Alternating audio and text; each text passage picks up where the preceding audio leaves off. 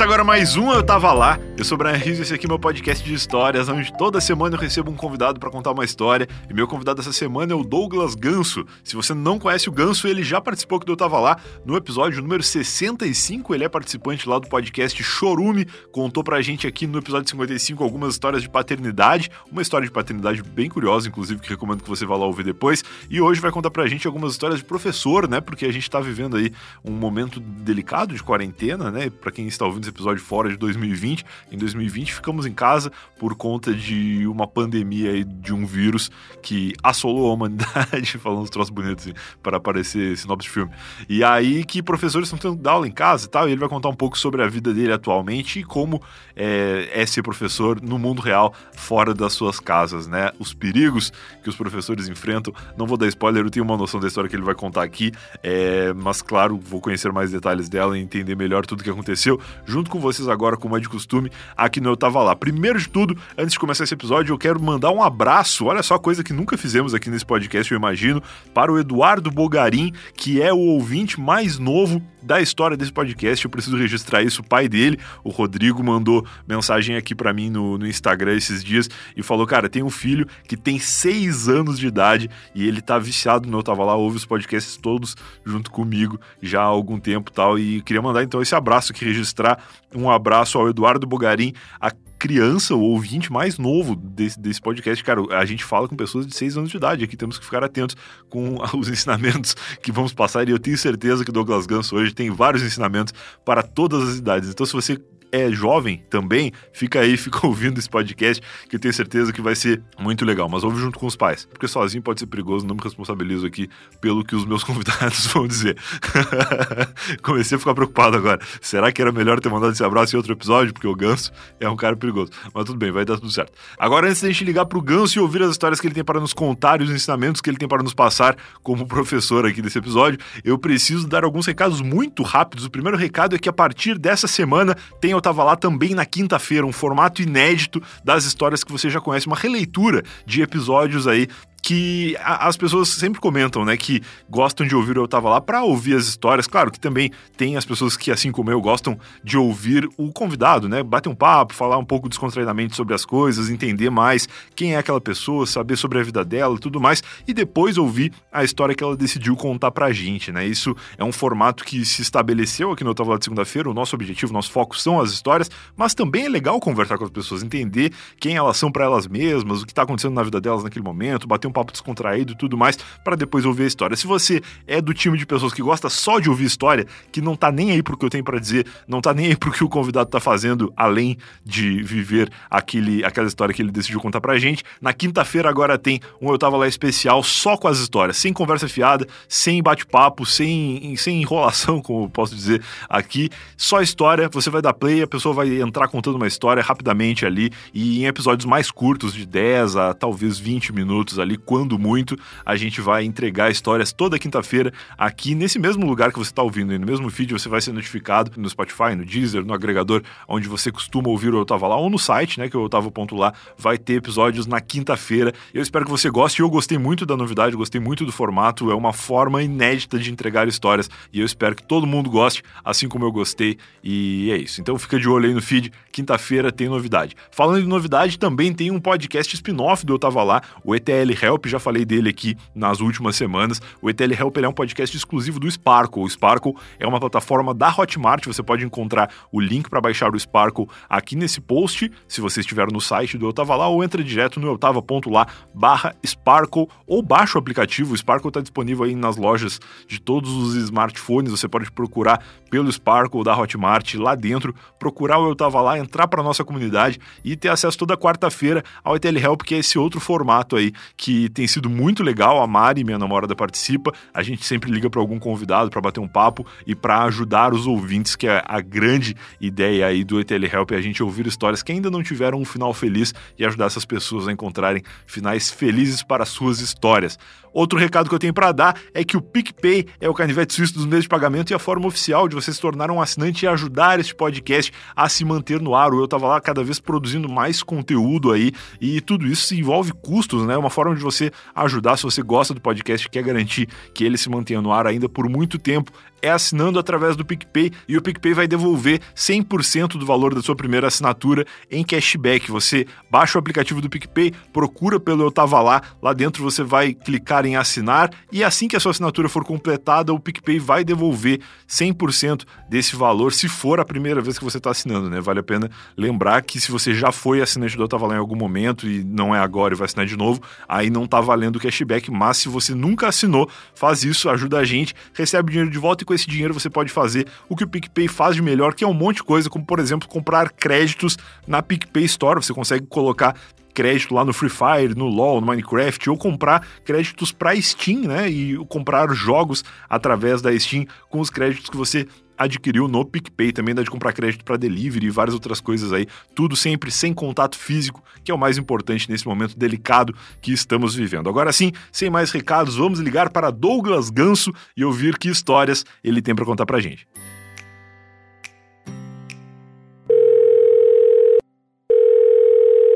Ou. Oh. Alô, Ganso, boa noite. Ô, Brian, tudo bem? Tudo bom, cara? Como é que tu tá? Eu tô muito bem. Tô melhor agora. Cara, acabei de comer uma barrinha de cereal aqui, porque eu tô numas agora de que eu tenho que emagrecer. Essa coisa da quarentena. E, né, nunca fui um cara que me exercitasse muito. E agora, não me exercitando nada e comendo tal qual um animal durante esse período que eu não tô saindo de casa, eu engordei muito. E aí, cara, barra de cereal é um troço muito ruim, né? O cara tem que querer muito emagrecer para comer um troço desse. É, e tá com muita fome, né? Porque o primeiro, o primeiro instinto é não comer nada, né? É, é. Prefiro não comer nada, daí depois você... quando seu corpo tá já desfalecendo, você fala, ah, vou comer uma barrinha de cereal aqui, vou começar com de lápis. Uma aqui, vez eu fui ver o Super Bowl no, no cinema. Eu acho que alguém me convidou, não lembro bem. Mas foi tipo uma coisa que, pô, deve ser muito legal, né? Eu sou pobre, eu não tenho possibilidade de ir para os Estados Unidos ver uma partida de futebol americano, então ver no cinema deve ser uma sensação incrível, assim. E aí eu fui e realmente foi uma sensação muito legal, exceto pelo fato de que no intervalo do jogo o cinema já tinha fechado tudo. E aí eu tava morrendo de fome, não tinha nada aberto, cara. Aliás, o cinema ainda tava funcionando, ele só não tava fazendo pipoca. Mas o resto do shopping já tava fechado. E aí a única coisa que tinha era uma barrinha de cereal muito ruim lá, que eu lembro que eu comprei uma seis, assim, para comer de tanta fome que eu tava. E desde então acho que eu fiquei um pouco traumatizado ainda. Além do troço ser meio ruim, eu já tô um pouco saturado dessa ocasião aí. E, e, mudou muito a quarentena para você? Porque você sempre foi um cara que. Eu sempre fui um cara caseiro, né? Para é, mim não mudou, não mudou tanto. né, com a internet, né? Então... É, é, não mudou tanto. Eu sempre até falei disso em algum podcast recentemente que me chamaram para falar sobre trabalho, né? Sobre esse, esse universo business e tal. E aí eu falei que pra gente mudou um pouquinho porque algumas pessoas é, que trabalham com a gente tiveram as suas rotinas alternadas, né? Pessoas que dependiam mais do mundo real do que a gente, assim. Mas o meu trabalho, meu dia a dia não mudou praticamente nada, exceto pelo fato de que agora a minha namorada também fica em casa o dia inteiro, porque antes ela saía pra, pra aula e tal, e agora as aulas dela estão sendo remotas, né? Isso eu imagino que deve ter te afetado bastante, né? Porque tu é professor. É, isso daí é a minha vida. Agora eu, eu trabalho quatro vezes mais do que, do que antes. Cara. Eu imagino, cara. A minha mãe é professora também, e ela falou que ela tem dado uma média de nove aulas, nove videoaulas por dia. Cara, isso é muito puxado, é muito impressionante na minha cabeça. A tua rotina tá maluca de, de ter que dar várias aulas remotamente, por remotamente não ser uma forma como tu dava aula, ou porque tu tá dando mais aula do que tu dava antes? Não, eu, eu dou até menos aulas se você contar no, em números absolutos, né? É. Eu normalmente eu, eu dava umas 40 aulas por semana, né? Tá e, e deve ter caído para para 15, né? Entre 15 e 20 aulas agora. Tá, entendi. Porque turmas que eram separadas, você pode juntar, né? Mediante Olha aí. Isso aí é o, é o advento da tecnologia. Tu consegue colocar numa, numa web sala pessoas infinitas. Exato, né? Olha aí.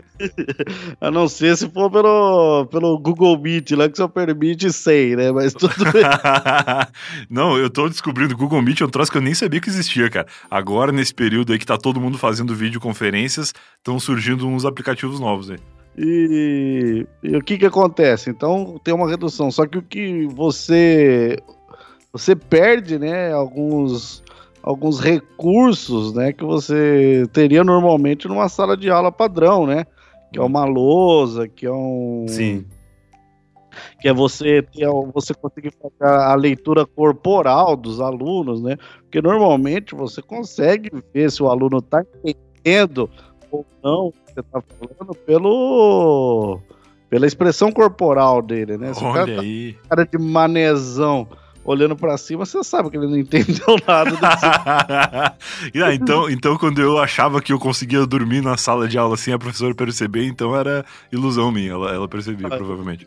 Ela só tinha pena de você, ou pena dela mesma, que não queria discutir com você, porque você tava dormindo, ficou jogando tibia a noite inteira, aí, e por aí vai.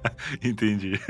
Então, e, só que daí no nesse momento online a gente não tem isso, né? Fica tudo muito distante. Então você não sabe, por exemplo, é, é, há uma grande dificuldade assim de, de você responder certas que, questões com improviso, né? É. Assim, o aluno pergunta algo que você não esperava e e você poderia ali rascunhar alguma coisa na lousa, dar um exemplo assim, é, mais visual e coisas desse tipo. Tá. No, no EAD agora, é, é, essas perguntas também ocorrem, mas ficam, fica mais difícil, né, você, você demonstrar isso. Então, o que acaba? Quando você vai se preparar para a aula, estudar para a aula, você já tem que pensar em inúmeras perguntas, inúmeras possibilidades, assim.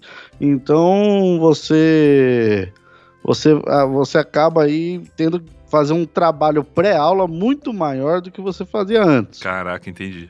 E outra coisa, né? Por exemplo, é, você dá um exemplo da aula, um exemplo na aula. É, você vê se o cara entendeu, não entendeu. Agora você não, você não tem a leitura corporal também, então o que, que, que, que fala? Um exemplo, às vezes só não dá conta. Então você vai com dois, três, quatro exemplos para ver se é, você, você consegue que o, que o aluno tenha aí um, um aproveitamento melhor do que você está falando. Então Entendi. acaba tendo essa, essa, essa falta aí de, de do tato, né? Da, da, da do, do, convívio, da aproximação. E... Sim, e a participação dos alunos muda?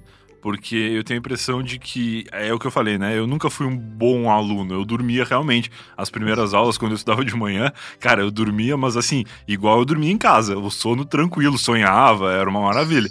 Dormia muito bem. Bom, bom saudável, saudável. Saudável, é. Então, assim, eu eu não, obviamente, não, não aproveitava uh, aqueles primeiros momentos da aula, ele não, não anotava, não fazia absolutamente nada. Se a minha aula fosse em casa, cara, eu acho que eu nem ia ligar o computador, assim. Eu, eu ia ser realmente uma, uma vergonha para a família EAD. Então, eu, a minha pergunta era a seguinte: a participação dos alunos é a mesma? Tipo, aqueles alunos que tu conhece que faziam muitas perguntas, que, que interagiam durante a aula, eles também se esforçam para interagir à distância ali no chat, ou seja lá como for? Ou tu notou uma, uma diferença nisso?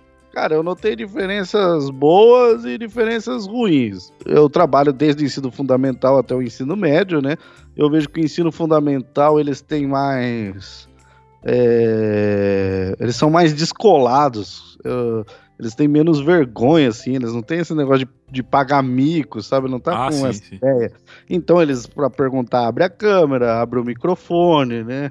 Eles falam. Que legal, que legal é, é, esse tipo de coisa, né? Então eles têm mais essa, essa dinâmica. O ensino médio, eu não sei se eles têm mais vergonha, eu não sei se eles estão naquele, ah, eu não vou pagar mico, ah, não sei o que tem, que eles dificilmente abrem o microfone. O negócio deles é mais o chat. Tá. Então eles interagem pelo chat, assim. Entendi. É, e daí eu, eu noto é, duas coisas o... Tinha pessoas que não gostavam de interagir em sala de aula que começaram a interagir mais. Eu, o... tá. é, tinha pessoas assim que, por exemplo, você via que tinha uma dificuldade extrema assim em interagir, em fazer as atividades e coisas desse tipo. E no EAD a pessoa se descobriu ali, cara. Claro, a pessoa... claro. Não, eu tenho a teoria de que se não fosse a internet, ia ter muita gente que ia ser virgem até hoje, né? Porque a internet ela facilita a aproximação com as pessoas do outro lado, sejam elas do sexo que interessa ou um professor, né? Fica mais fácil de conversar, porque não tem ali olho no olho, tu tem um timing de resposta ali que se tu quiser dar uma, uma pesquisada no Google, tu pode responder, né? Desde que seja pelo chat, dá, dá para fazer isso e tal. Então, eu imagino que as pessoas que viveram na, na geração sem internet, elas devem ter tido realmente muito mais dificuldade para se aproximar de outras pessoas, assim, do que as as, a, a galera de hoje tem, né? É, então. E aí surgiu esse pessoal que se descobriu claro. no, no EAD e, e, vai bem, cara. Agora tem pessoas que, logicamente, é... sente a falta, né? Porque eles estão sendo. É, eu, eu tenho muita empatia né, com o outro lado. Eu sinto que eles estão sendo muito bombardeados também, né? De, então eles têm muita aula, eles têm muita coisa. E o que para eles antes era uma diversão virou obrigação, virou um trabalho. Isso daí meio que acaba dando o tesão de alguns, né? Então. E certamente tem muito aluno que não tem uma estrutura em casa para ter uma, uma aula remota, né? Que deve estar tá na sala com a mãe passando toda hora e barulho de de, de parente em volta e tal, deve ser é, muito mais difícil para eles também. Reforma em casa. Nossa, então reforma é foda. é, então Caralho. Por que, que eu tenho que fazer quarentena e o pedreiro não? a menina abriu o microfone pra perguntar um negócio. O pai dela sentando o piso assim no quarto dela, só ouviu tu, tu, tu, tu. Eu é, é teve um. Teve um. Eu tava dando uma aula assim, a menina perguntou um negócio, ela esqueceu o microfone aberto, né? Que também uhum. ocorre, né? Padrão. Cara, de repente você só ouve a porta do quarto abrindo de repente. E a mãe começou a meter a boca na menina assim. E a menina não sacou que o microfone dela tava aberto. Ai, cara. E aí a sala inteira viu ela tomando fumo assim. Então eu falei, ó, oh, galera, vamos ficar em silêncio pra gente ouvir a treta. Depois eu continuo a aula. ah, cara, a treta familiar é foda, ainda mais em público. ah, porra, ali. A gente não queria ouvir, obviamente, mas já que tava sendo transmitido, né? A gente não, não podia fazer nada. Tudo é. então, vai acontecendo. Fora isso, é. É, a gente tá falando ainda de condições boas, né? É, Eu dou aula em escola particular, em escolas de ponta, né? Uhum. Mas também dou aula no ensino público. Tá. Agora, no ensino público, cara, tem. tem a gente é acostumado, né, Brian, a viver assim, a gente vive esse mundo de internet que muitas vezes é mais bonito do que real, né? Claro. A gente é falar globalização, é, que tem o, todo mundo hoje tem acesso a um smartphone, e na verdade não, não é a realidade da maior parte da população brasileira. Pois é. é, é tem um, tem muitas crianças, até mais do que eu achei, que, que, que, não têm o acesso de fato a uma internet, ou divide, só tem um celular na casa para 10 pessoas, então uhum. tem que dividir aí com todos os irmãos para conseguir assistir uma aula. Ou se não, vive em condições precárias mesmo e não tem, não, não, não sabe nem acessar um, uma internet, acessar um e-mail, coisa desse tipo. Então, é casos e casos. Pode crer. É, que estamos aí. Ficou pesado, né? Esse momento. Não, mas é a realidade, cara. A realidade é pesada, a realidade é dura. mas é isso, cara. Eu ia perguntar, tu dá aula para ensino médio e fundamental, então? Isso. É, hoje, geografia é uma disciplina específica, né? Uhum. Desde o sexto ano, que é a antiga quinta série, quando você fez, deveria ser chamada Certamente. quinta série. Sim, sim. Hoje, hoje é chamada de sexto ano. É porque agora tem o nono ano, né? Que, que entrou aí um ano a mais, que é depois da oitava série ou que é antes da primeira? É, na verdade entrou um antes da primeira série. Tá, tá. É, eu uhum. lembro que tinha esse papo quando eu tava no ensino fundamental ainda, de que não, vai entrar mais um ano e tal. E aí eu pensava, é só o que me faltava, porque eu já odiava, já odiava o fato de pensar que eu tinha aqueles anos todos pela frente. Se botasse mais um, cara, aí ia ser tenso. Mas aí não, foi depois, eu já tinha até me formado no, no ensino médio também, e, e, entrou, mas entrou antes da, da primeira série, né? Isso, agora a, as crianças entram mais novas aí, então, na escola, né? Entendi. O, e é, é uma coisa que eu, como professor, né, eu acho. Eu acho até errado Assim, eu sei que o nosso sistema não permite que seja feito de outra forma, tá. mas eu acho que as crianças entram na escola muito jovens, assim, é, muito crianças ainda, de fato que elas acabam por muitas vezes odiando aquele lugar mesmo, porque é, não é um lugar lúdico, não é um lugar que elas não. entram e, e, são depositadas lá. Então muitas vezes tem é. esse, esse, receio, né? É um lugar que se parece muito com uma cadeia, na verdade, né? Exatamente, né? São muros altos, assim, todo mundo uniformizado, cada um Sim, dentro de uma sala né? trancada. Para é sair, tem que pedir grade em tudo, né? Grade em tudo, tu não tem muito direito de escolha, tem a hora do lanche, que tem a hora de ir pro, pro sol, né? Na hora de ir pro pátio ali pegar um sol. Então é igualzinho uma cadeia, na verdade.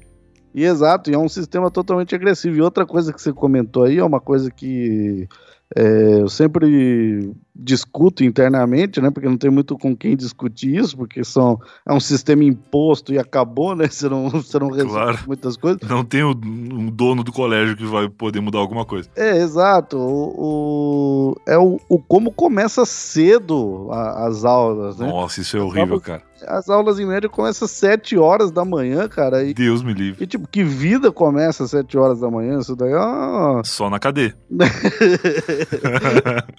De vez na cadeia que você não dorme com medo de ser morto, né? é, tem esse, tem esse detalhe. Lá no sul, quando eu era criança, cara, traumático sair da cama cedão, assim, porque muito frio, né? Especialmente no inverno, muito frio, assim, não, não tem como a, a criança gostar. A criança tem que ser muito nerd mesmo, para gostar de ir pro colégio, assim, porque é um sofrimento desde a hora de sair da cama. Entendeu? Então eu, eu acho ainda que que começa-se muito cedo, né? E a criança fica lá um tempão ainda. Então o cara vai sete horas da manhã. É... Isso daí é um. Pô, quem que consegue aprender alguma coisa sete horas da manhã? Vai, sete e dois da manhã.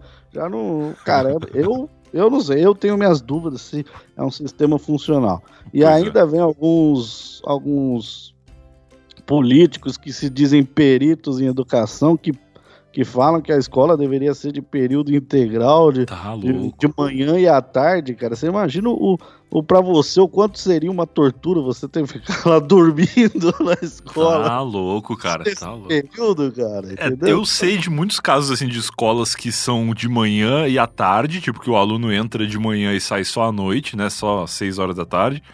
Só que sei de pouquíssimas pessoas que estudaram nesse regime e gostaram, assim, e saíram satisfeitos e disseram: não, se não fosse aquele ensino, não seria um profissional capaz hoje. Então acho que acho que não sei se eu eu não aguentaria, certamente eu não aguentaria. Eu teria me tornado um adolescente rebelde.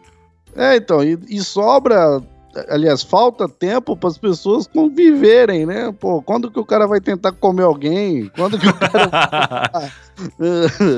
não é? Pô, ler é. uma coisa que ele gosta, jogar um videogame, é. andar de bicicleta, faz essas coisas que que são banais, mas fazem parte da vida. Mas que estimulam outras áreas do cérebro da pessoa, né? Pra ela ter disposição de estudar no dia seguinte de novo. É, então, o... é aquela frase da, daquele filme, né? O... A Sociedade dos Poetas Mortos. Eu nem sei exatamente qual é a frase, mas o Robbie Williams lá fala, pô, engenharia, medicina, matemática isso é importante para a vida, mas a poesia, o sexo, o amor é o que faz ela valer a pena, entendeu?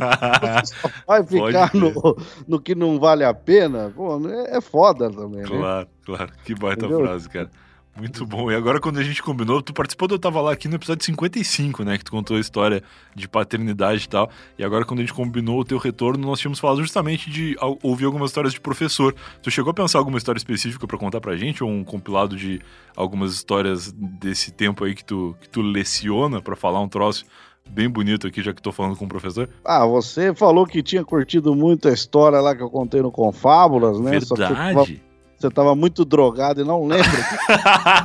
Essa parte não é verdade. Mas isso é verdade, a gente eu se encontrou. drogado no nível mediano, né? a gente se encontrou recentemente aí, recentemente, quando eu digo este ano, né? Em 2020, no período em que as pessoas ainda saíam de suas casas para fazer. Podiam se encontrar, né? Cara? É, exato. Para fazer o evento do Confábulas lá, até mandar um abraço pro Bergs e para toda a galera que participou e que foi lá assistir e que foi bem legal, né? Foi um podcast podcast ao vivo no teatro, que depois foi pro ar, até vou deixar o link aqui pra galera ouvir. E eu lembro que tu contou uma história de professor lá, que na hora eu ri muito, achei engraçado. E se tu não quiser contar a mesma história, porque já tá lá no Confábulas, se quiser contar outras histórias de professor, eu deixo o link aqui pra galera lá ouvir. Se tu quiser contar ela de novo com mais detalhes e contar, remendar e com outras histórias também, fica à vontade. É tu que manda, eu só tô aqui pra, pra escutar e tomar meu chimarrão.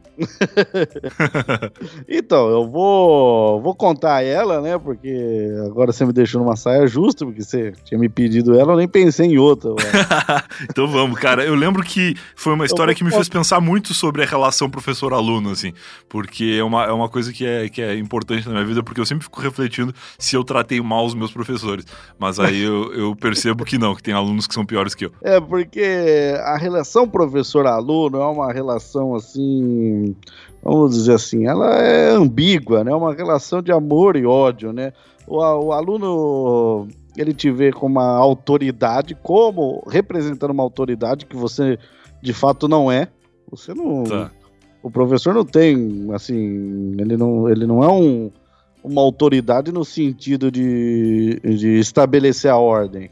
Tá. Ele, é uma, ele é uma autoridade simbólica porque ele tem um, um conhecimento básico a ser passado para você. Certo, é certo. E, e, nisso, qualquer um, nesse conceito, qualquer um pode ser um professor, qualquer um tem um conceito básico, qualquer um pode ensinar é, alguém, né? Então, é, existe essa relação. Então, o que que acontece?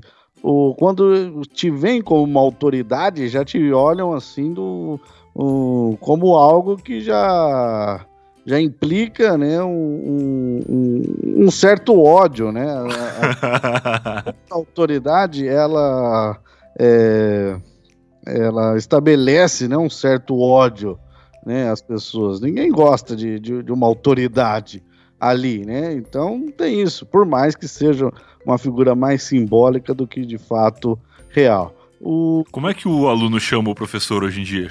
Rola de chamar de tio ainda, como se chamava nos, nos anos 90? Cara, é, é muito raro, viu? É? Não, não, não vejo.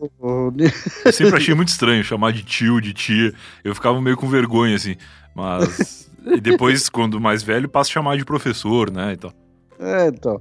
Eu não sei nos, nos, nos anos. É mais iniciais, né? Mas é, normalmente é professor ou pelo, ou pelo nome, né? Douglas. É, em alguns momentos o, é, me chamam pelo meu apelido, né? Que é Ganso, né? Uhum. Então não, não vejo assim é, mais esse, esse, costume de chamar de tia, de dono, de dona, né? Esse tipo de coisa. E gera também uma relação, assim, às vezes, de amor, de admiração, assim, no, no, no, sentido mais fraterno da palavra, porque, queira ou não, é uma pessoa que ali está ali, convive com você muitas vezes mais do que os seus pais, né? Uhum. Pessoa que te passa informações que em algum momento você acaba até julgando importantes, você pensa, ah, isso é realmente útil, né? Então a pessoa é vista até com uma certa utilidade aí. Então, é...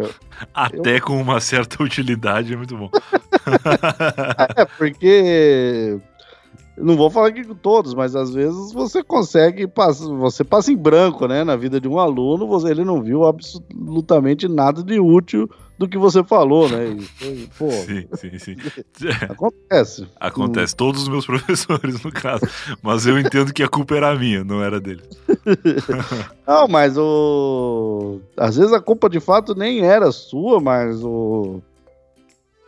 Às vezes o sistema, né, pressiona, é, ele tá tão corrido a, a te mostrar onde está botão, o botão no meio da Ásia, e você não vê a utilidade em, em, saber onde está o botão da Ásia, percebe? Sim, sim. Cara, eu, eu perguntei uma vez isso, a professora ficou ofendidíssima comigo. Era uma aula de alguma coisa, assim, que eu acho que não era geografia, devia ser alguma alguma coisa tipo matemática, alguma coisa assim. E ela ensinou uma coisa e eu achei interessante, eu juro que eu achei interessante, eu não tava desdenhando da lição dela. Mas eu lembro que eu perguntei assim, professora, que profissão que eu vou ter pra utilizar isso, porque eu achei legal real, assim.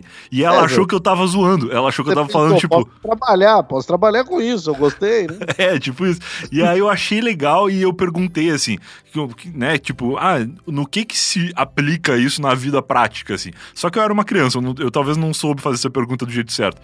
E aí ela ficou putaça, cara. Ela me xingou, assim, né, no nível professor-aluno, que ela podia, sem me, me bater, sem me agredir fisicamente. Aquele, aqueles, aqueles xingos de professor, né? É, mas...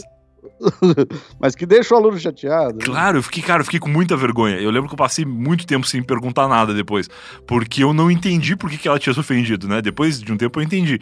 Mas eu realmente queria saber, assim, tipo, ah, se eu for engenheiro eu vou usar isso, se eu for, sei lá, médico eu vou usar isso. E ela ficou muito indignada. E aí depois, aprendendo mais coisas inúteis de verdade, aí eu entendi. Aí eu pensei, ah, realmente isso aí não se usa pra nada, a não ser que eu seja professor. Então aí eu fiquei quieto.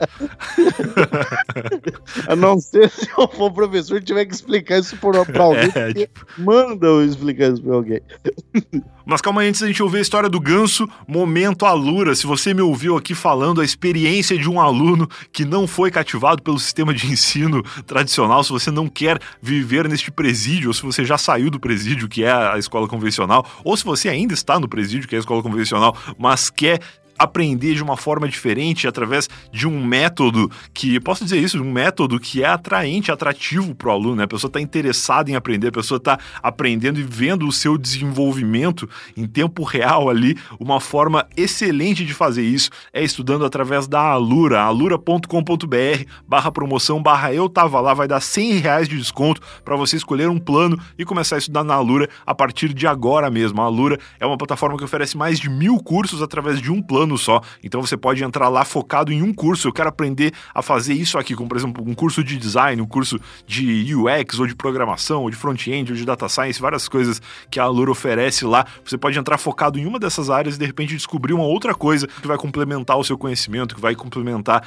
a área em que você pretende trabalhar. E aí você pode simplesmente terminar um curso, começar o outro, ou parar um curso, começar o outro, depois voltar naquele que você começou antes, sem nenhuma dificuldade, porque todos os cursos estão disponíveis através através de um plano só. E você, ouvinte do Tava Lá, tem 100 reais de desconto para assinar agora e para conhecer a Alura a partir de hoje mesmo. alura.com.br barra promoção barra eu tava lá. Vai lá e aproveita agora. O, na geografia, sim, eu consigo. É, eu sou professor de geografia, não sei se eu tinha falado isso. É, eu não posso, pelo menos eu não sinto tanto isso por parte dos alunos, porque a geografia é, um, é, um, é uma disciplina, por mais que ninguém saiba o que eu ensino, é uma geografia que, que, aliás, é uma disciplina que ela é muito presente na vida dos alunos, ainda mais com os adventos da internet, né? Claro. A, a, internet trouxe muita informação e essas informações cabem ser discutidas na, na geografia. Então, eu, eles eu acho que é extremamente faz parte da realidade deles, eles enxergam na realidade deles. Então, quando a gente explica princípios de política, né? O cara ele quer ter uma noção aí, o, entender pelo menos o, o que é direita, o que é esquerda, tá. o por que se chama isso, ou noções de economia, ele quer entender por que às vezes o arroz está mais barato, porque às vezes o arroz está mais caro, uhum. porque o chimarrão está mais caro, porque o chimarrão está mais barato. Então ele tem, ele quer, ele acaba tendo um, um, um certo interesse nisso. Ele já foi à praia, então ele quer saber por que tem areia lá na praia, ele quer saber por que a água do mar é salgada. Então, eu acho que na geografia eu sou privilegiado porque eu acabo ensinando coisas que estão no dia a dia aí, tá. nesse sentido. Então, é, se ele não vê uma utilidade prática, pelo menos, ele vê pelo menos a utilidade da curiosidade aí. isso é legal. É, isso é verdade, isso é bom. É, o que que acontece? Então a gente estava falando, né, da, da, profissão, né, que é uma relação que desperta aí amor e ódio, né? Uhum. Você maior amor pela sua professora foi perguntar uma coisa para ela e ela te deu uma sapatada que de forma despertar um ódio ali. É uma relação, né? É normal. Sim. E cara, e eu eu passei um concurso público, né, para professor.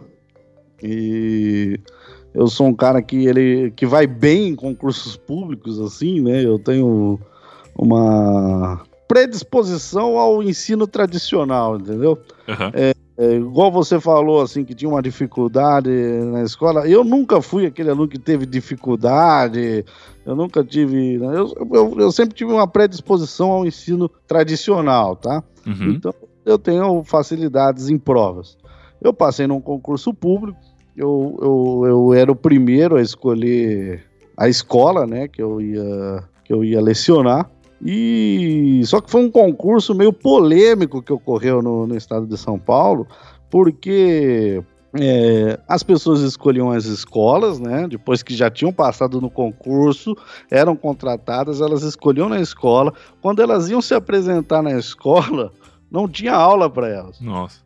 Então, então era uma, uma burocracia assim que meio que atrapalhava. Então eu, eu fiquei meio no cagaço, né? Passar, é, é, é, escolher tudo, chegar lá não tem aula e o que que e quando não tem aula numa escola nessa situação, o que que acontece? Você ou é mandado para escolas muito longes ou você fica aí por período fazendo trampolares que sua mãe é professora, não sei se ela já te falou, isso é um inferno é. na vida de todo professor, é um trabalho burocrático. Uhum. A gente odeia, é uma coisa que eu odeio. Então, pô, o que, que eu pensei? Eu vou na escola onde tem mais vagas, onde tem mais aulas, né? Não, não, não é possível que não tenha aula para mim. Tá. E isso me fez escolher o, uma escola do, no, no, periférica aqui da região que eu moro. Tá. E aí, uma escola periférica, num bairro pobre, num bairro marginalizado, num bairro de criminalidade em alta, obviamente. Eu não conhecia nada. Sim. Eu tinha chegado na aqui fazia um mês, né? Então tá. eu não conhecia os locais. É, o pior dessas situações assim é quando tu não conhece, né? Porque se tu sabe que é um bairro que tem esses, esses problemas, mas tu é da região, tu conhece o local, tu sabe o que tu deve evitar e tal. Agora, tu sendo professor num lugar onde tu realmente não tem como evitar nada e não conhecendo ainda o que deveria ser evitado é, é um problema muito grande. É, então.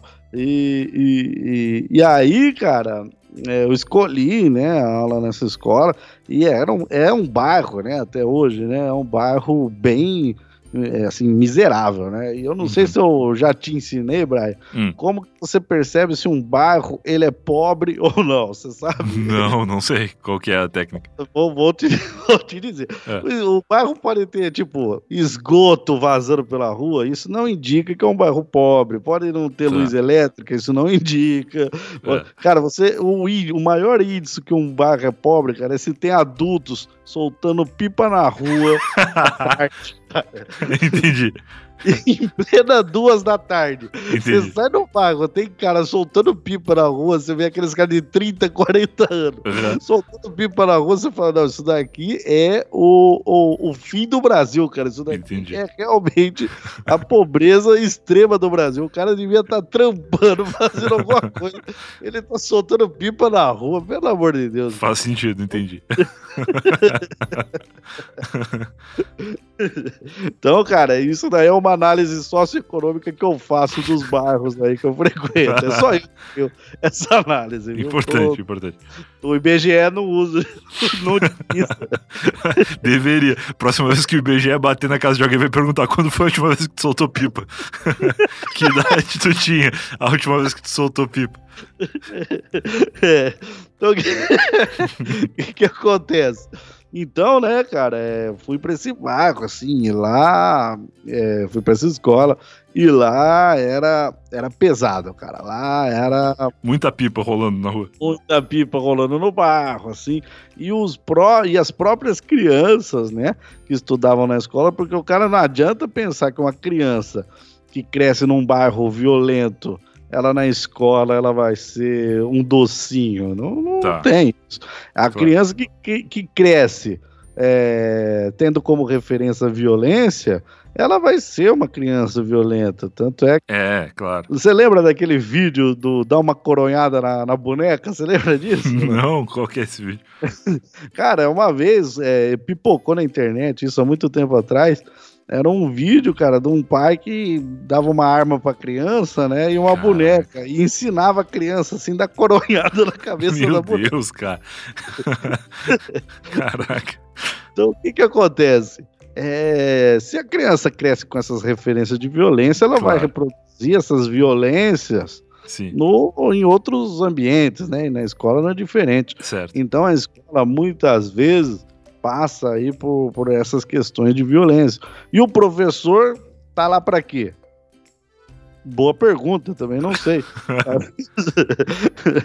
o professor tá lá para tentar ensinar alguma coisa, né? Certo. E, e, e eu muitas vezes eu, eu, eu prezo por algum controle em sala de, em sala de aula. Eu sei que não dá para controlar tudo, mas por exemplo, eu prezo para que o ambiente seja limpo, então falo para a molecada não jogar o, o, lixo que eles produzem no chão. Eu prezo para que eles sejam, eles se tratem, né, como o máximo de humanidade possível, né? Uhum. E, e, e... o bom do o máximo de humanidade possível é que ele baixa bastante a expectativa, né? É só tu não, não bater na pessoa que já é um pouco de humanidade. Já. É, é, isso é um pouco de humanidade. Mas é, é, é, é, coisas, por exemplo, que na vida real não cabem ao meu pensar. Então, por exemplo, o moleque, ele vê a, a, a vida inteira a mãe e o pai se xingando, cara. Chega lá na escola, eles querem reproduzir isso também. Claro, claro. E, e tipo, eu não acho que seja. Pô, eu sou um cara do, do humor livre, eu acredito que tudo pode ser uma piada, uhum. mas existem inúmeras formas de violência, né? inclusive as verbais que vão se manifestando, então eu tento. Tento. É, man, fazer. Por exemplo, eu, eu, eu não grito né, em sala de aula. É, entendeu? Então eu falo que eu tô ali para conversar com pessoas, né? Que é, eu, eu não grito nem com animais irracionais quanto com é, quem dirá com seres humanos. Então hum. eu não falo para eles calarem a boca. É, eu não, eu sou contra aquelas, aquelas aquelas lições de moral, sabe, de professor que fala: "Ah, eu tô aqui, se você não eu tô ganhando, se você não quiser assistir Nossa. aula, é. do mesmo jeito, sabe? Sim, Já ouviu sim, sim. isso, né? Claro, claro. Entendeu? Eu acho ridículo, né? Entendeu? Então eu, eu, eu prezo por, por criar esses ambientes. Nem sempre são possíveis. claro. Obviamente o que que acontece, né? Eu tava, então, né, nessa escola, eu peguei um sexto ano, antiga quinta série, né? Um sexto ano que eu tentava aí colocar, né? Que eles é, seguissem essas regras, tentava ali mostrar para eles alguma coisa de geografia, a gente tentava, era sempre é, é, é, muitos embates, assim, não sei o que tem, e nessa sala tinha um aluno que era o Marcelão. Marcelão tinha seus 11 anos de idade. É difícil tu ter um aluno com so, o, o, apelido no aumentativo, né? Quando ele é uma criança de 11 anos de idade. Ele era uma criança de 11 anos de idade, ele tinha a altura do Brian. Quanto você mede, Brian? Você é um cara alto. Eu tenho 1,90. Então, ele tinha mais ou menos aí os seus 1,90 com 11 anos de idade. ele, ele tinha mais 1,90 de largura, assim, era um quadrado. Aos 11 anos, imagina hoje. ele era extremamente grande, então ele se impunha por meio do, da força. Sim. Assim, perante os outros alunos, né, de 11 anos, que perto de Marcelão, né, era, uhum. eram crianças de 11 anos. Perfeito. E Marcelão ali, ele, então ele se impunha na base da força, ele, ele alegava ter contatos no mundo da, da criminalidade, né? Não sei tá. se isso é real, não sei se era ficção da mente dele para também ali se fazer mais forte no meio, né? Porque como você falou, claro. muitas vezes, igual uma, uma cadeia, né? Muitas vezes o cara Sim. se impõe ali pelos contatos, né? É, pelo, pelo medo, né? Se não é pelo respeito, é pelo medo. É, exato. E aí, este era Marcelão. Para você ter uma ideia, uh, tinha seis aulas durante o dia, né? Não comigo, né? Mas ao longo do dia tinha seis aulas. Uhum. Ele devia matar um pacote de bala por aula, cara. Caraca! Sabe esses pacotão do que vem aí 50 balas, sabe? Esses negócios. Sim, o cara sim. era aqui, ó, uma atrás da outra. o assim, que justifica 1,90m de largura. Agora você imagina a criança de 11 anos maior que os outros, que com uma propensão à violenta, violência consumindo açúcar, como se consome cocaína, né, cara? Ainda tem esse ponto, né? É igual o rei do crime, né, cara? O rei do crime você não sabe se ele é gordo ou se ele é forte. exato, exato. Não, e o açúcar ainda dá uma ligada na criança que o professor depois vai ter que contornar ali para dar uma acalmada nela durante a aula, né? Exato, e não é uma bala que ele comeu, claro. não é duas, 50 balas, né? Ele claro. era o rei das balas. É, que o rei das balas. o, e, e, e, ele tinha o costume, era um costume extremamente irritante, algo que me irrita profundamente. Hum. Ele comia bala e jogava o papel no chão, assim. Então, Putz. Então, às vezes eu entrava para dar aula, eu dava as duas últimas aulas ali, naquela sala, eu chegava e tava um mar de papel Nossa, no chão. Parecia final de Libertadores. Aquele tanto de papel na volta do gramado, assim, que a transmissão fica uma merda, o jogador vai cobrar Exato. escanteio, escorrega. É uma tristeza. E a aula era você cobrar um escanteio ali na bomboneira, sabe? Sim, aquela claro. aquela sala de aula lotada, assim, todo mundo parece que tem cima de você gritando assim, então parecia Sim. realmente na Libertadores. acontece, né? Eu fui ali aquietando, assim, papapá. Eu falei, ó, é, não sei, é, vocês gostam de conviver neste ambiente aqui, que é um ambiente com lixo no, no chão. Quando vocês jogam lixo no chão, vocês estão falando que não se importam de, de conviver no meio do lixo. É. Né? E acredito então que, que a gente tem que recolher, não sei o que lá, não sei o que lá. Daí claro. Marcelão falou: Ah, não fui eu que joguei. Eu falei, Marcelão, não foi você que jogou, Marcelão. Pelo amor de Deus. Marcelão com a boca toda babada de bala. Exato. Lembra do Dudu, do Edu, que os caras chupavam claro. aquela bala de caramelo assim? Lembro. Eu, não. Eu falei, não, Marcelão, joga essas merda no, no, no, lixo, né, cara? Pô, o que, que é isso? Isso é um desrespeito a todo mundo. E falei, é um desrespeito, inclusive, a uma pessoa da faxina, né? É. E ela, ela vem aqui, uma sala que ela podia organizar em cinco minutos, ela tem que ficar aqui 20, 30 minutos. Pois é. Aí por causa de um desrespeito seu. Então eu sempre procuro, é, procuro mostrar para eles que o, o, desrespeito, assim, muitas vezes atrapalha o trabalho de outra pessoa que já tá ali explorada, claro. ganhando um salário merda e ainda tem que. Não ficou putaço, né? Porque é, teoricamente eu estava acusando ele de fazer algo que ele não fez, papapá, tá. não sei o que lá. E ele, ele, ele tentou debater, argumentar alguma coisa, não, eu não, não permiti, né? Pá, falei, só vou começar a aula aqui após é, estar um ambiente mais ou menos pra gente começar. Daí ele foi lá, jogou, mas putaço, sabe? A pessoa, quando vai murmurando, Sim, sim, assim, sim, Ele vai fazer um negócio contrariado que ele, ele faz, Isso, mas ele exato. faz xingando. Baixinho. Exato, só que ele não xinga alto, né? Ele, pô, tomar no cu, caralho.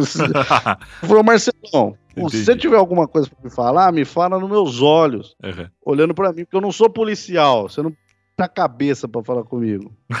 Entendi. Olha, aqui a gente, a gente, a gente estabelece um diálogo, né? Uhum. Então, se você tiver alguma coisa para falar, você fala você concorda.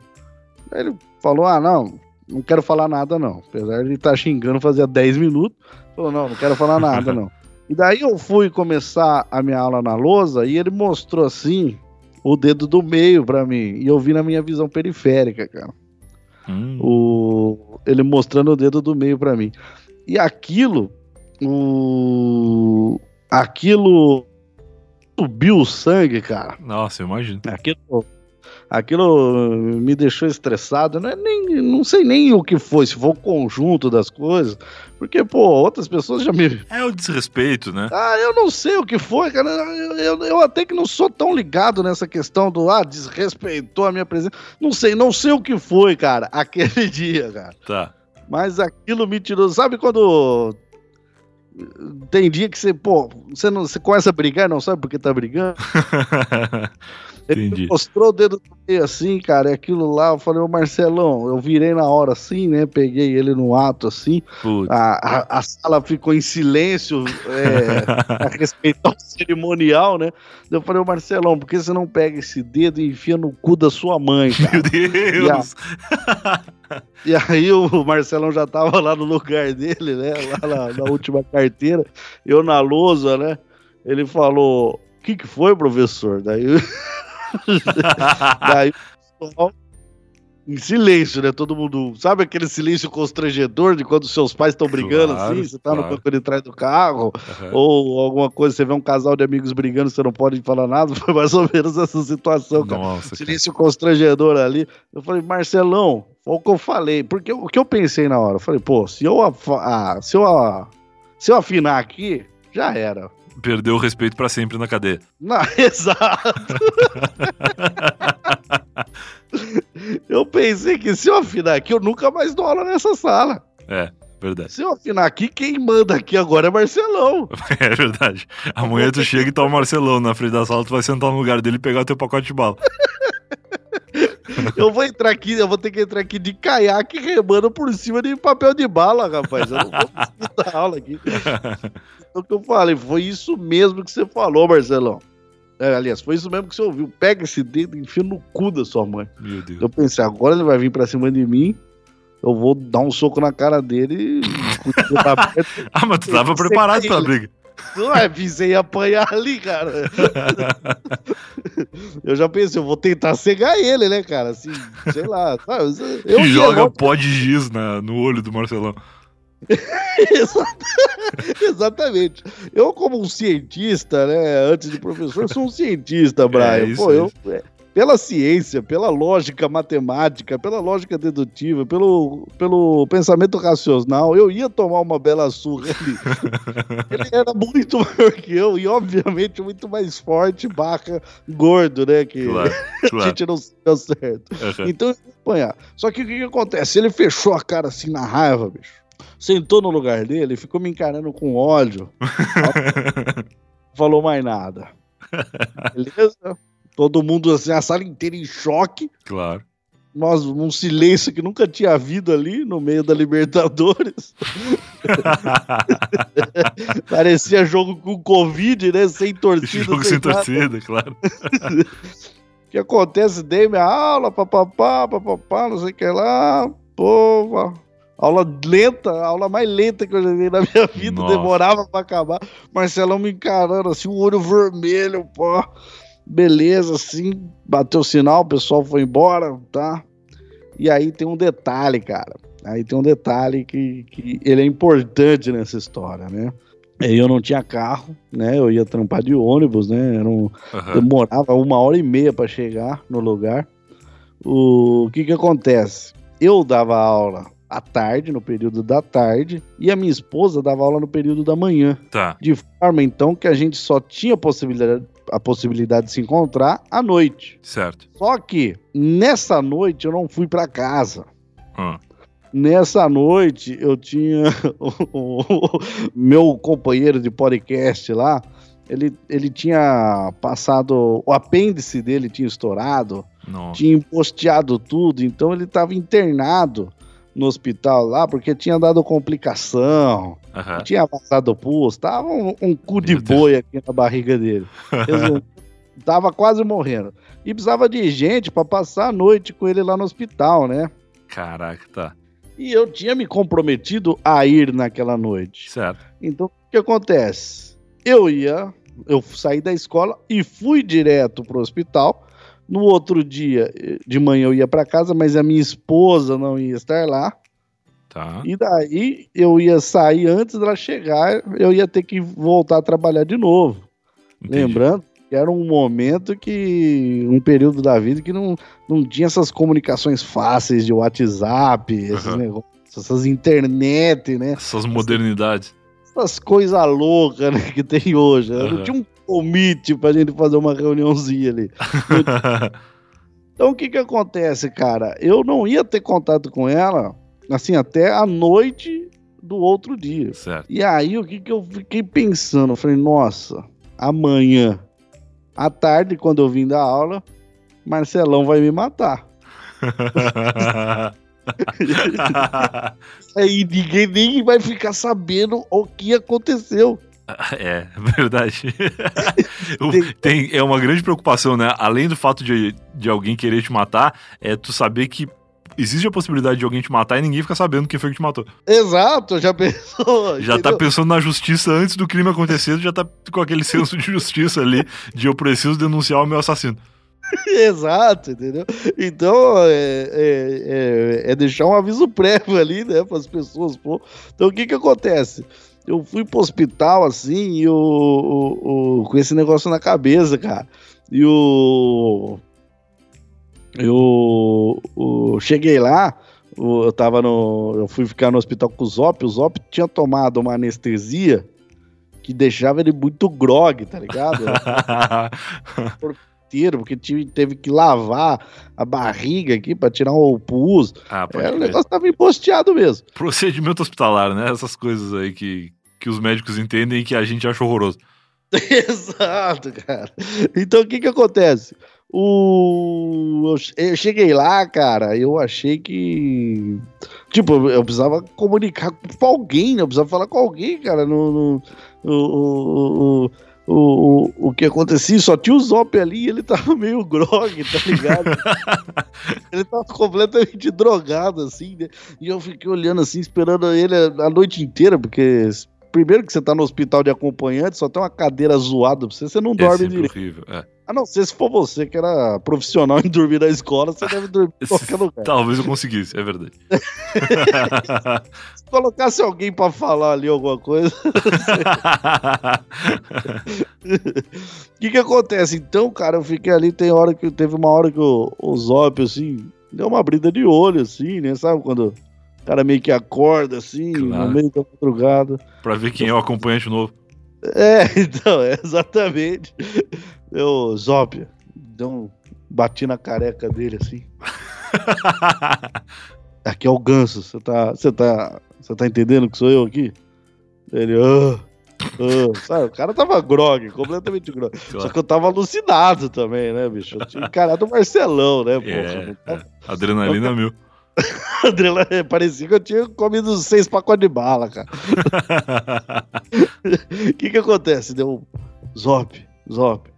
Você tá me ouvindo? Ele, tô, tô ouvindo, mas não devia estar tá ouvindo. Eu, eu, Zob, presta atenção. Eu vou te falar. presta atenção. Marcelão, sexto C.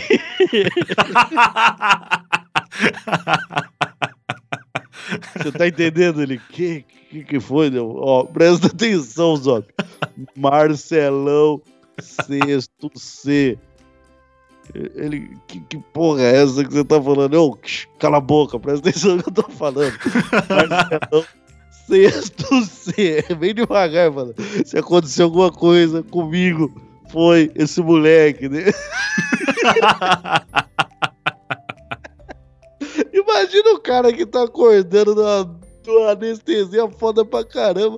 Ouvindo isso, ele devia achar que tava sonhando, sei lá que porra ele tava achando. Ó, Marcelão, sexto C. Se acontecer alguma coisa comigo, guarde esse nome, cara.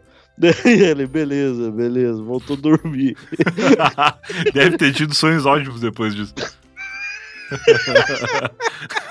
Uma tranquilidade só. Dormiu igual o Brian na escola, né? Tranquilo. Tranquilo. Sonhou bonito. Oh, maravilha. Sonhou gostoso.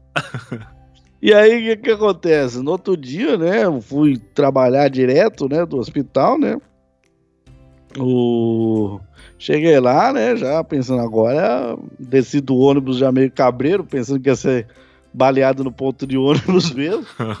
ah, não, não fui, né, senão não tava contando aqui. Cheguei lá, Marcelão de boa, cara. Marcelão me olhou assim de longe, pá, mas ficou de boa. Não deu, não, não, não, não, me ameaçou, não me matou. E, e parece que a partir desse momento aí, cara, o Marcelão começou a, a me respeitar mais ali no. Olha no... aí, cara. Funciona. Tu foi até o limite, né? Se não funcionasse, talvez tu não tivesse nem chegado na sala de aula no dia seguinte. É. Mas foi um, um all-in ali que, que aparentemente deu certo. É verdade, cara. E, e, e, depois, quando o Marcelão se formou ali, ele, ele veio falar comigo, cara. Ele veio me agradecer e falar que eu tinha sido o melhor professor que ele tinha tido até o momento ali, que cara. Isso? Então, foi, o, foi uma coisa assim que eu pensei, nossa, cara, isso daí é foda, foda. Uma, foi uma situação foda, assim, né? Que, que as coisas uh, que aconteceu, né? Eu não sou assim de, de ir pro embate, mas é, eu, é o que eu falei, né? É, ambientes de violência, você acaba, né? Tendo que usar desses artifícios. Nessa escola aí também, uma outra sala, cara. Era, era um, um nono ano ali, cara, mas era um nono assim, assim. Uh, fizeram um, um, nono carimbado ali, cara. Não, é, um nono pegaram os piores alunos da escola, mas pensa nos piores. Mas isso aí né? rola, né? Eu não sei porquê, eu, eu não sei se em todo lugar é assim, mas na minha escola também tinha, tipo, a sala A, B e C. E aí a C era só a galera, assim, que não tinha nenhum futuro. Que era o pessoal que, que o professor ele tinha que entrar com a preocupação de que todos os alunos dele eram marcelões, assim. Esse aí tinha ido assistir o, o, o showball, né? Dentro de campo, né? Sim, sim. sim. o que que acontece? E, então fizeram essa sala assim, mas era só aí ali candidato a como eu vou dizer assim, a criminalidade. Era ali os caras que curtiam o negócio mesmo. Ali era, era uns caras é, ali barra pesada. Fizeram uhum. essa sala assim, uma salinha, nossa, uma delícia da aula, você imagina? Eu imagino, eu imagino. E um dia eu não lembro a situação, não sei o que lá. Um, aconteceu em dois casos nessa sala. Um tava ali, o chegou, ah, professor, você não vai dar aula, não, não sei o que lá, não sei o que lá. Em determinado dia, ah, não, hoje não, a gente não quer ter aula. Falei, cara, é, existe dois, duas situações, né, na sua vida, né?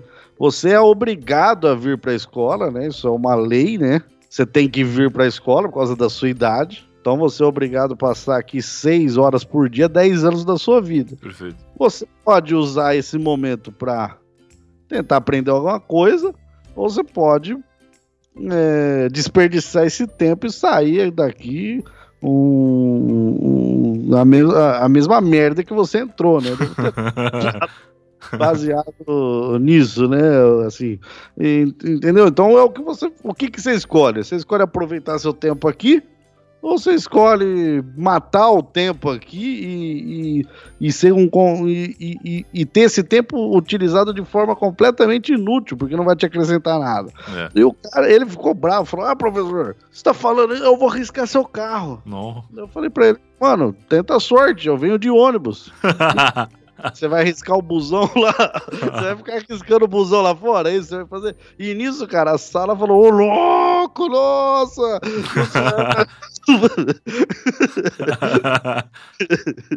a, a sala ali, que viu que eu tava desapegado e viu que eu era eu era fodido igual eles, tipo, eu era o professor que ia trampar de ônibus, eu não era o professor que tava de carro, uhum. que ele poderia arriscar, entendeu? Então ele não tinha o que tirar de mim ali. e ali eu conquistei o respeito dessa sala também, porque eles viram que eu tava fodido igual eles ali, e a gente devia passar ali um tempo mais agradável junto do que na discórdia, né? Eu, em, em outro momento nessa sala também, assim, o cara falou assim, professor, é, ele falou, professor, você é pequeno, hein? É, um, eu, eu acho que eu vou dar umas porradas em você. Meu Deus, cara, que clima bom. Falei, irmão, você pode tentar a sorte. Se você aguentar 10 anos de taekwondo aqui, a gente vai ali fora e tira um a um. E aí? Vamos lá. Nisso o cara ficou meio assustado. Brian, eu nunca, você me conhece, cara. Eu nunca pisei numa academia de taekwondo, nem sei o que é isso, pra falar a verdade. eu tava torcendo pra ser algum tipo de luta bem violenta, né? eu, eu já fiz, eu já fiz Kung Fu, mas Kung Fu é tipo uma dança, cara. Tem que combinar com o adversário antes. É foda, cara. Entendeu? Então eu falei, você aguenta 10 anos de taekwondo. E o cara ficou meio assustado. E começou então a correr na escola que eu era assim, o, o cara dos 10 anos de taekwondo, que eu era lutador. Mas eu era um bosta, entendeu? Então, é, é isso. Eu podia ter falado Krav Maga, né? O Krav Maga é violento, mas ninguém conhece. Deve então... ser, deve ser. Ninguém sabe o que, que é. O aluno não ia, não ia, se sentir tão ameaçado. É, a não ser se tiver um palestino, daí ele ia saber o que. Cara, maravilhoso. Então, no fim das contas, eu tinha razão quando eu falei que as escolas parecem muito com cadeias, né? Porque Cara, é... a forma de impor respeito ali tem que ser na base do, do medo mesmo. É, é, só que esses conflitos né, acabaram sendo cada vez mais, é, mais comuns, né? Eles, eles vão aparecendo, porque é, infelizmente a violência ela acaba, ela acaba ganhando cada vez mais força em ambientes de violência. E aí a minha... Claro, aquela frase de mãe, né? Violência gera violência. É, e, e, e mães são sábias, né? Mães são, são os sábias. primeiros coaches, né, que tem. Então... Exato. O que que acontece? Então, eu, cara, eu chegava, contava para minha esposa, né, o que estava acontecendo, né, muitas vezes esses, esses, casos, ela conhecia lá o ambiente, ela falou, não, você vai ter que mudar de escola, porque você vai acabar sendo morto, não por, por Marcelão, mas por outros Marcelões que. É, ou pela mãe do Marcelão, quando ela fica sabendo. Exato, e aí vai ter 10 anos de taekwondo aí, não, não vão fazer a diferença, né? Exato. O. Uma rapidinha, posso contar uma rapidinha aqui, Brian? Pode, pode. Pra você ver que eu não sou o cara do, do que busca o embate, né? Uma vez, né, eu tava já que eu falei sobre aulas de política, né, eu estava fazendo uma aula que é a introdução à política. Hum. eu coloco assim, né? Política, para que serve é, essa merda, né? Eu coloco bem assim. né? Eu sou, eu sou uma pessoa que eu, eu, gosto do linguajar popular, né? Eu gosto. De... Então, para que serve essa merda, né? Colo... Comecei a colocar assim, né? É... Porque muitas pessoas pensam que política é só o que a, o, o, a questão partidária, né? Tá. A questão partidária é um, é um, um, um braço, né? Um, um, dedinho da política, né? Uhum. A política em si, ela tá em tudo. A política, na verdade, ela... É, eu, eu defini aquele dia assim, é você defender um interesse seu. Tá, ok. Então, toda vez que você defende um interesse seu, você está agindo de forma política, né? Ok, ok. A, é a arte de você defender o seu interesse. Então, eu dou até um exemplo, né? A minha filha aí de quatro anos, quando ela quer um, um leite com Nescau, ela pode pedir para mim ou para minha esposa. A minha esposa é uma pessoa mais centrada, mais é, saudável, então ela coloca uma colherzinha de achocolatado. Ok. Eu não, eu sou um retardado, então eu coloco várias colheres no negócio. assim. então, Faz um é mais, podinho isso, é mais prazeroso. Então, qual é o interesse da minha filha? Tomar um achocolatado mais prazeroso. Então, a escolha política dela é o quê? Pedir pro pai, porque ela sabe que o pai faz errado, porém faz melhor. Entendi. Isso é uma é uma é uma é, uma, é, é política, é você agir de forma política, é você fazer uma escolha e agir perante o interesse seu. E eu estava explicando isso, né? Inclusive dando este exemplo. E aí tinha uma menina que não parava de falar, chamava Maria, ela não parava de falar com a Giovana, ela tava falando ali, falando, falando, falando, falando. Daí, ô Maria, é... só enquanto eu tô explicando, muda de lugar aqui, vem aqui pra frente, só, só um pouquinho. Uhum. Daí a Maria falou, é um cuzão. Mas sabe quando fala pra baixo Meu assim? É. Cara, só que aquilo, pra você ver, é, não, não me irrita, não é uma coisa que me tira do sério. Eu sou muito empático com eles, Brian, porque a adolescência é, é, é, um, é uma situação foda, cara.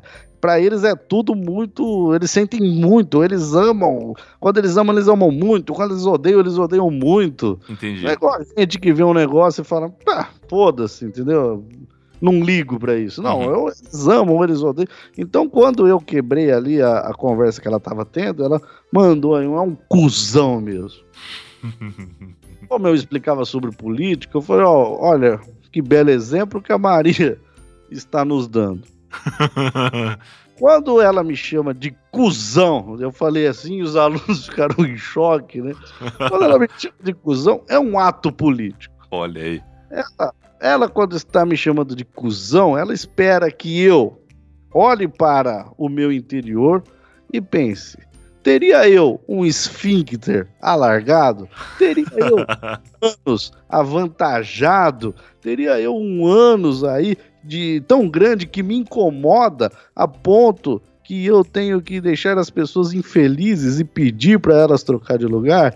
Então, a Maria, ao falar do meu ânus, ela age politicamente esperando que eu me retrate com ela e peça para que ela não mude de lugar. Então, ela me chama de cuzão para defender o interesse dela. É uma ação política. E isso, a, a, a, a sala já estava rindo, né? As pessoas já estavam rindo, já estavam entendendo que o xingamento é político também.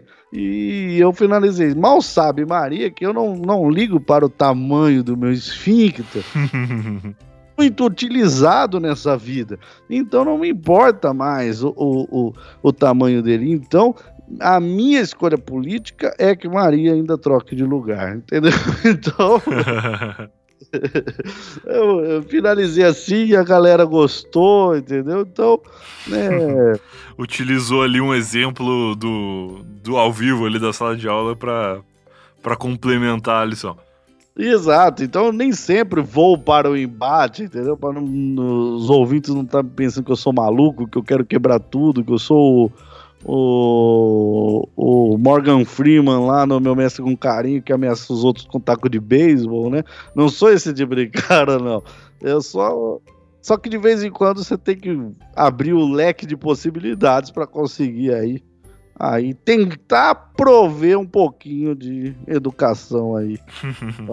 molecado. Maravilhoso. Cara, pô, muito bom ouvir algumas histórias de professor aí nesse período em que os professores estão trabalhando de forma um pouco mais segura, né? Trabalhando dentro das suas casas ali. O máximo que o Marcelão pode agora é tentar hackear o teu Facebook, sei lá. tu tá um pouco mais garantido aí dentro da tua casa. Que a última vez que eu vi ele, ele era. Ele tava trabalhando no caixa de uma lanchonete, cara. Ah, eu até ele. Falei, Marcelão, você não sabe nem fazer conta, o que, que você tá fazendo aí? aí ele falou, não, professor, aqui eu dou o troco certinho. Eu falei, é, tá. O Marcelão, Marcelão seguiu o caminho da honestidade, então. Pô, é, então, cara, é uma coisa que. Coisa boa. Para alguns pode parecer banal, mas eu acho, assim, extremamente. Eu, eu me sinto extremamente feliz ali de ver que o cara tá cresceu num ambiente foda, mas mesmo isso não, não, não o tornou o que todo mundo esperava. Olha aí, muito bom, cara. Nesse episódio, o Marcelão correu o risco de ser um assassino acabou virando um, um profissional trabalhador. um CLT, um CLT. Um CLT, maravilhoso. Muito bom, cara. Se as pessoas quiserem te encontrar aí nas redes sociais, ouvirem o Chorume, eu já falei disso no começo antes de te ligar, mas deixa os teus recados finais e redes sociais aí pra gente colocar linkadinho aqui no post também. Então, eu sou lá o host do Chorume, né? Um podcast de humor negro, né? A gente, é, Chorume com X, você acha em qualquer plataforma de podcast ou as minhas redes sociais, né? Eu tô como Nectar do Lixo e no Instagram estou como Lixo do Lixo. Okay. Beleza? Beleza, Valeu, cara. Vamos cara. deixar linkado aqui. Valeuzão ter voltado aí, compartilhando um pouco das tuas histórias com a gente. Valeu. E se aconteceu alguma coisa comigo, é Marcelão Sexto. Aí vai de... Não bom custa demais. deixar avisado. Muito bom. Valeu, cara. Boa noite. Valeu. E esse foi mais um Eu Tava Lá. Se você vai até aqui, eu espero que tenha gostado. Grande Douglas Ganso. Lembrando que na quinta-feira tem episódio novo aqui no Eu Tava Lá, nesse formato inédito aí. E eu espero que você fique ligadinho no seu feed, fique com as notificações ativadas, ative o download automático para não perder, porque é um formato que eu gostei demais e eu acho que vocês vão gostar também. Podcasts mais curtos aí, excelentes, inclusive, para apresentar para quem ainda não conhece podcast, né? Ouve a história direto ali, sem compromisso, sem precisar de muito background. Pode ouvir na ordem que quiser, na hora que quiser quiser, na forma que quiser e compartilhar com quem não conhece ou estava lá e que eventualmente não tem 60 minutos de paciência para ouvir, né? Quem está começando a ouvir podcast agora, eu percebo isso, assim, a pessoa, ela quer ouvir, ela quer entender, mas ela não está acostumada a ficar 60 minutos com fone de ouvido prestando atenção em alguma coisa, né? Então, de repente, esse formato mais curto e essas pílulas, esses drops do Eu Tava Lá podem ser interessantes para essa galera também. Então é isso, a gente se vê de novo aqui na quinta-feira e se você quiser falar com comigo aí ou me ouvir na quarta, vai lá no Sparkle e ouve o ETL Help que eu tenho certeza que você vai curtir. Tchau, tchau. Uma produção da Podlab. podlab.com.br